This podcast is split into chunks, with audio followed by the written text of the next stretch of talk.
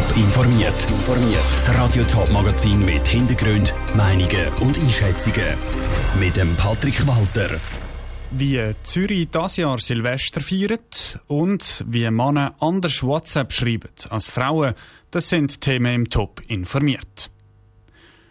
Zürich klopft und tätscht zusammen an Silvester.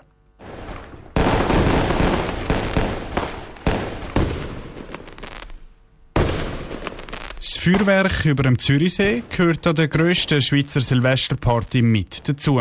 Aber schon letztes Jahr war das Feuerwerk gestrichen und auch dieses Jahr ist diese Party bisschen anders aufgeleistet. Pascal Schlepfer. Es ist das gleiche alte Lied. Das Coronavirus macht eine Traditionsveranstaltung unmöglich. Es trifft den Zürcher Silvesterzauber.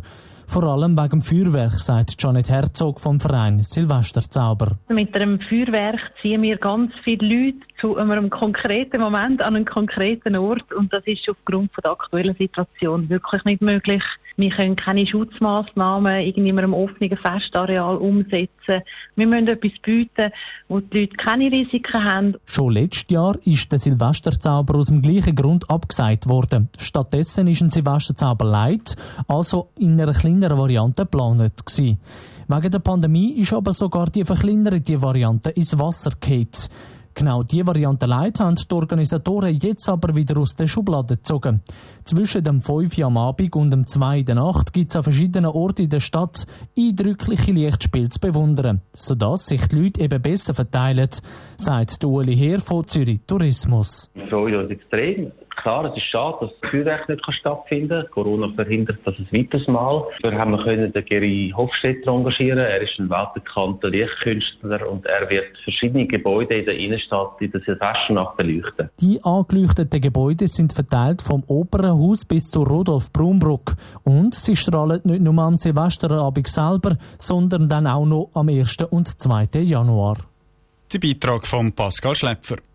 Trotz der Freude am neuen Konzept, die Organisatoren wünschen sich, dass im nächsten Jahr wieder ein Feuerwerk über dem Zürichsee gibt. Das grüne Icon mit dem weißen Telefon haben fast schon zwei Milliarden Menschen auf der Welt auf ihrem Nattel installiert. WhatsApp ist in der modernen Kommunikation nicht mehr wegzudenken.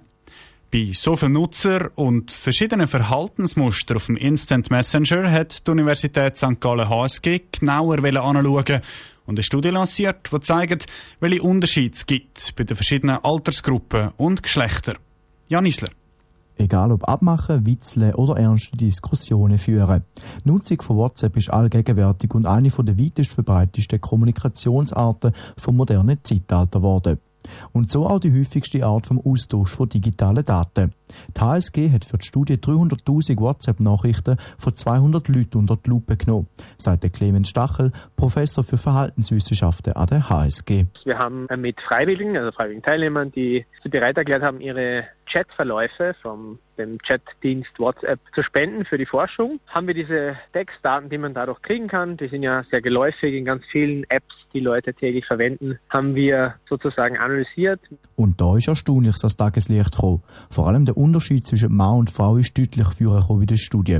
So benutzen Frauen mehr Smileys aller Art. Zu den beliebtesten Smileys gehören das Herzli oder der Lachsmiley. Aber die Frauen benutzen nicht nur mehr Smileys wie die Männer, sondern auch mehr verschiedene, so der Clemens Stachel dass Mann und Frau unterschiedliche Emojis verwenden, wenn sie schreiben im Mittel, auch unterschiedliche Wörter. Das deckt sich im Großen und Ganzen mit bisherigen Befunden aus der Forschung. Aber es ist natürlich auch so, und das muss man auch ganz klar sagen, was wir da gefunden haben, ist, wenn überhaupt eine konservative Schätzung von der Fähigkeit, das vorherzusagen. Aber auch im Alter gibt es deutliche Unterschiede. Während Nutzer im gehobenen Alter mehr Wert auf eine formelle Sprache in Hochdeutsch mit korrekten Satzzeichen legen, schreiben jüngere Nutzer mehr mit Abkürzungen oder Anglizismen. Auch die Ich-Form ist bei den Jüngeren weit verbreitet. Bei alten Jungen ist auch was, was wir gefunden haben, was interessant ist, dass zum Beispiel ältere Nutzer, das ist aber sicher ein Kohorteneffekt, das wird sich ändern über die Zeit, im Mittel weniger von diesen Bildchen verwenden. Das heißt, die schicken weniger Emojis, was die Art und Weise vom Chat über die einzelne Person aussagt, haben sich auch schon Technologieunternehmen wie Google oder Meta zu Nutzen gemacht. Sie erstellen Nutzerprofile aus den Sofortnachrichten und sammeln so Daten über ihre Kunden. Der Beitrag von Jan Isler. Für diese Studie zu WhatsApp hat HSG auch mit Forschern aus Deutschland und sogar Japan zusammengearbeitet. Top informiert, auch als Podcast. Mehr Informationen Informationen gibt's auf toponline.ch.